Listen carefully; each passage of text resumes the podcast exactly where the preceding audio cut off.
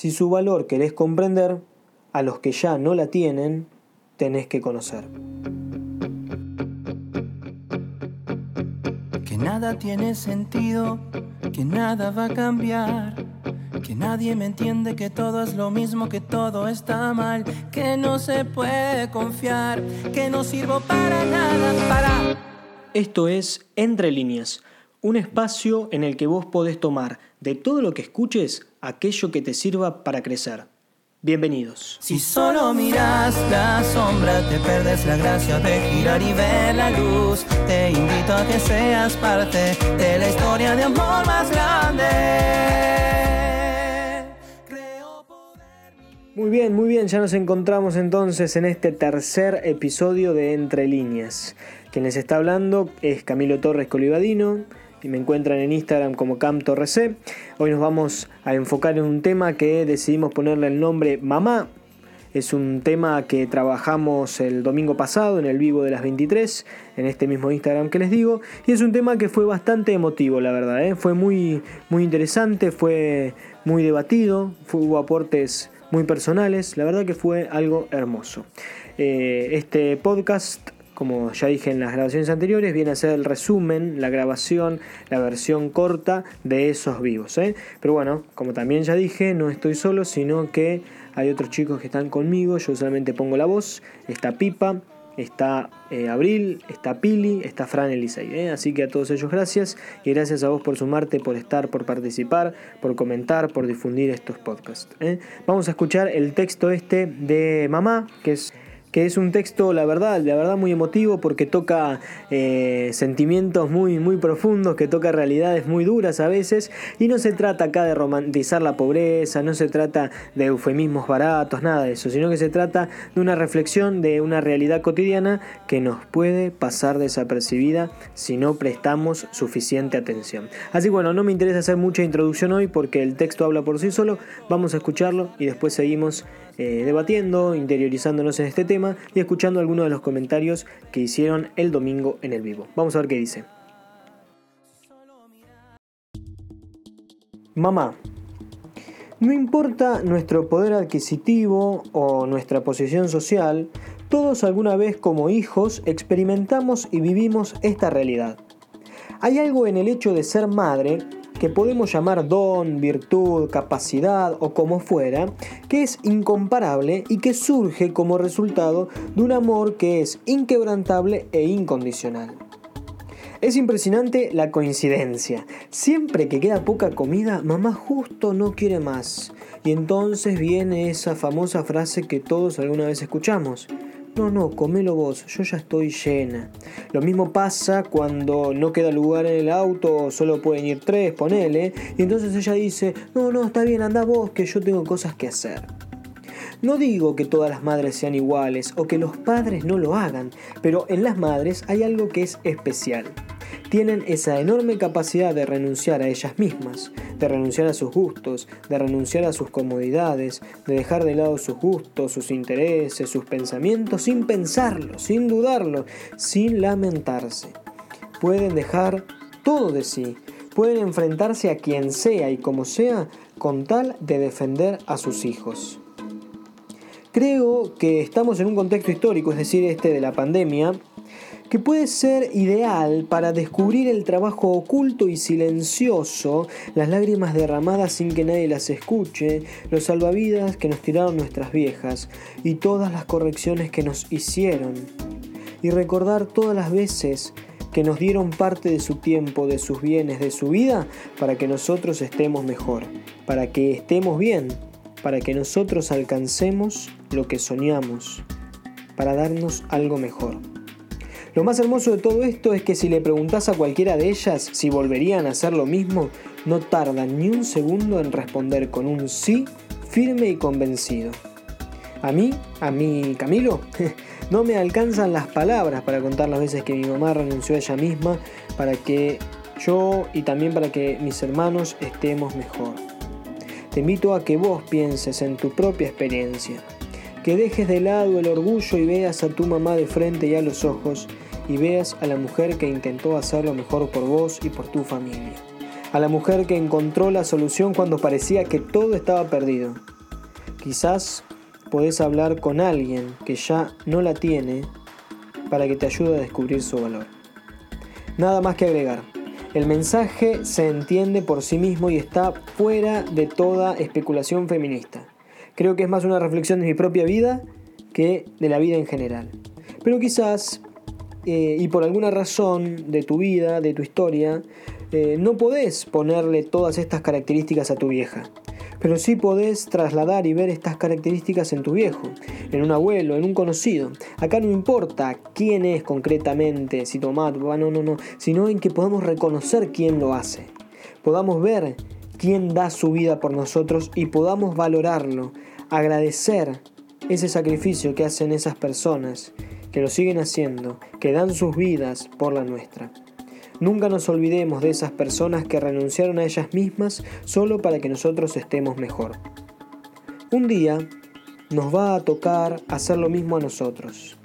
Y quizás en ese momento entendamos todo lo que esto significa.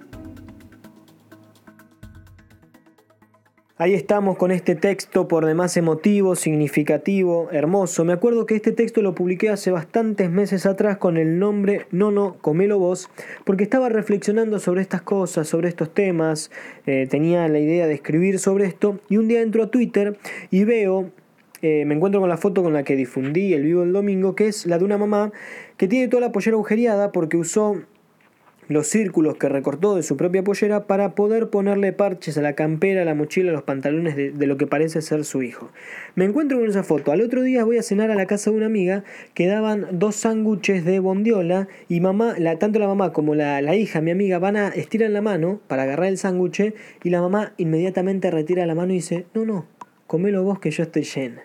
Y a pesar de que eso fue una cena hermosísima, estábamos comiendo sándwich de bondiola con de todo, eh, por eso digo que no quiero acá ni eh, romantizar la pobreza, ni dar un montón de eufemismos, ni nada por el estilo con relación al ser madre, sino que quiero resaltar su valor intrínseco.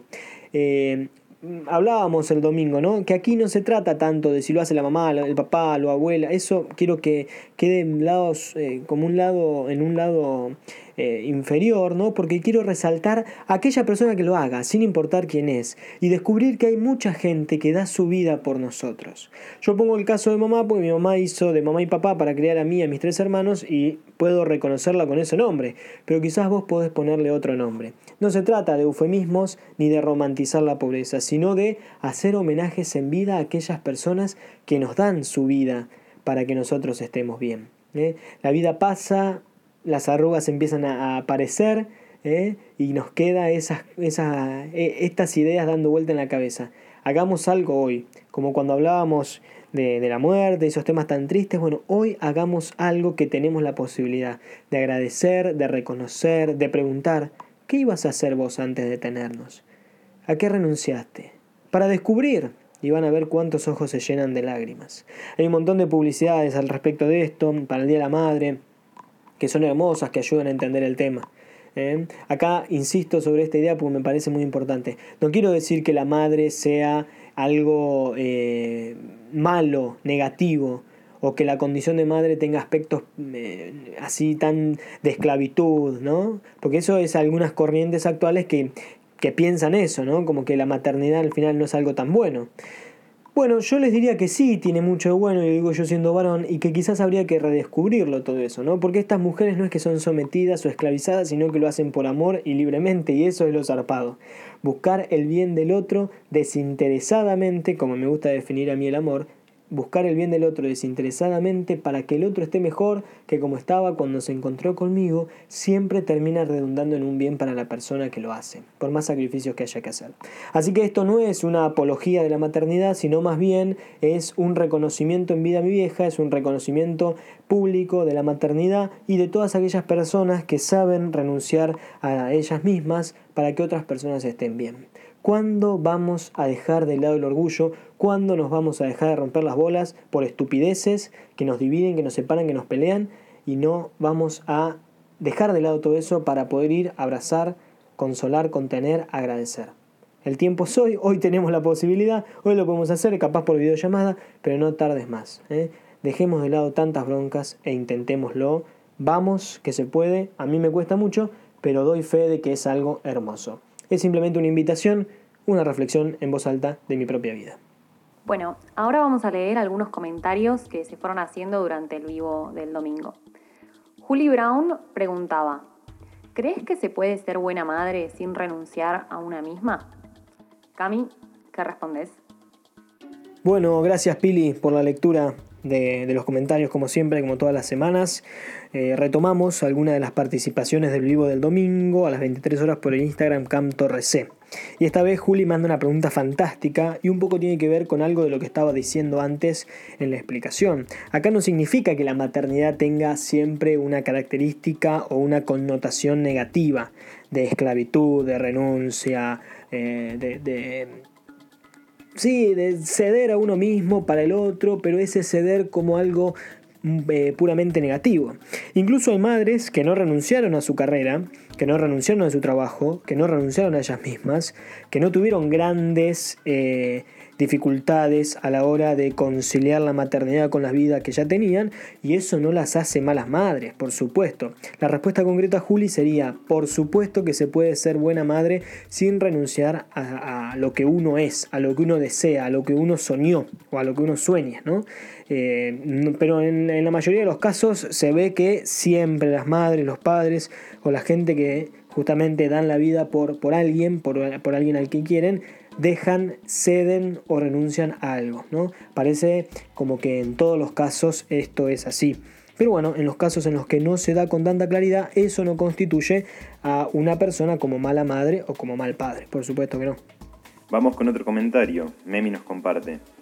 Una vez escuché una canción que decía, dejó de ser ella para ser para mí.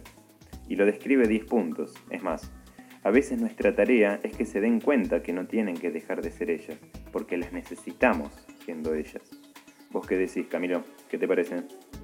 Muy bien, Fran, gracias por leerme los comentarios de este, de este domingo que pasó y en este caso el comentario de Memi, una amiga también, eh, que bueno, viene un poco a poner en, palabras lo que estaba diciendo antes también en la respuesta de Juli, ¿no? Aquí quizás se pone en manifiesto la dimensión positiva de la renuncia. Dejó de ser ella para mí. Bueno, esto es lo que todos experimentamos y esto es lo que nos genera tanto amor, tanta gratuidad que a veces no manifestamos. Pero es muy lindo lo que dice Memi. A veces hay que demostrarle que no es necesario que ella postergue lo suyo. ¿no? Las madres también los padres y otras personas también, como digo siempre, tienen esta tendencia cuasi natural de postergarse o postergar algo de ellos para el bien o para que nosotros podamos conseguir algo. Bueno, quizás es decirle, pero para, para, vamos, hagamos las dos, las dos cosas, hagamos los dos las dos cosas, hagamos eh, cada uno con lo suyo, pero juntos, ¿me entendés? O sea, está muy bueno esto que dice Memi. Vos tenés que ser vos. Y quizás en la, en la, cuando somos más pibes, en la adolescencia, la renuncia es mucho más evidente. Y cuando nos vamos poniendo grandes, las madres vuelven a lograr tener esa autonomía a la que renunciaron logran tener su propio espacio y nosotros tenemos que dar lugar a que no sientan ni culpa, ni, ni sientan, no tengan ideas raras en la cabeza, de que nos están dejando solos, de que no nos están dando bola. Ocupate de vos, salí con tus amigas, salí con tu novio, salí con, con, papá, como fuere que sea, la, la situación en casa en la que estés no importa, pero demostrarles lo agradecido que estamos por lo que hicieron con nosotros, por lo que siguen haciendo, e impulsarlas a que se animen a seguir viviendo. ¿no?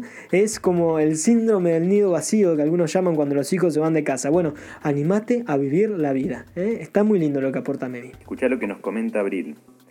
Es increíble, porque ellas nunca dejan de dar, por más que la situación sea complicada, por más que ellas no estén bien o se sientan cómodas. Muy interesante, ¿qué te parece a vos, Camilo? Bueno, ahí estamos. Abril viene un poco a, resumir toda la propuesta, ¿no? Yo no sé qué tienen las madres, yo la verdad que no lo sé. es ese arte, esa virtud de encontrar la respuesta, la solución, la palabra. Miren, yo cuando escribí el primer texto me había quedado bastante todas características bastante negativas, esto que hablábamos antes. Cuando lo volví a publicar ahora para, el vivo del domingo que pasó, me di cuenta de esto y empecé a agregar todas estas características hiper positivas. Eh, que como digo siempre, capaz no, lo, no cumple este rol tu mamá por X razón o tu viejo por razón y... Pero bueno, busca a la persona que lo hace y valoralo mucho porque es muy importante tener focalizadas a las personas que nos salvan siempre o las personas que nos dan luz. Las personas que, nos, muestran el horizonte con mayor claridad. Bueno, re poeta hoy, pero eh, está bueno pensar en esto, ¿no? Y las mamás tienen eso de solucionarnos las papas cuando, cuando queman. Es algo hermoso y es algo que tenemos que seguir pensando y agradecer demostrar, no quedarte con que ya lo sabe, porque como hablábamos en el podcast anterior, o en alguno de los que de la soledad creo que era, no es suficiente con que lo sepa.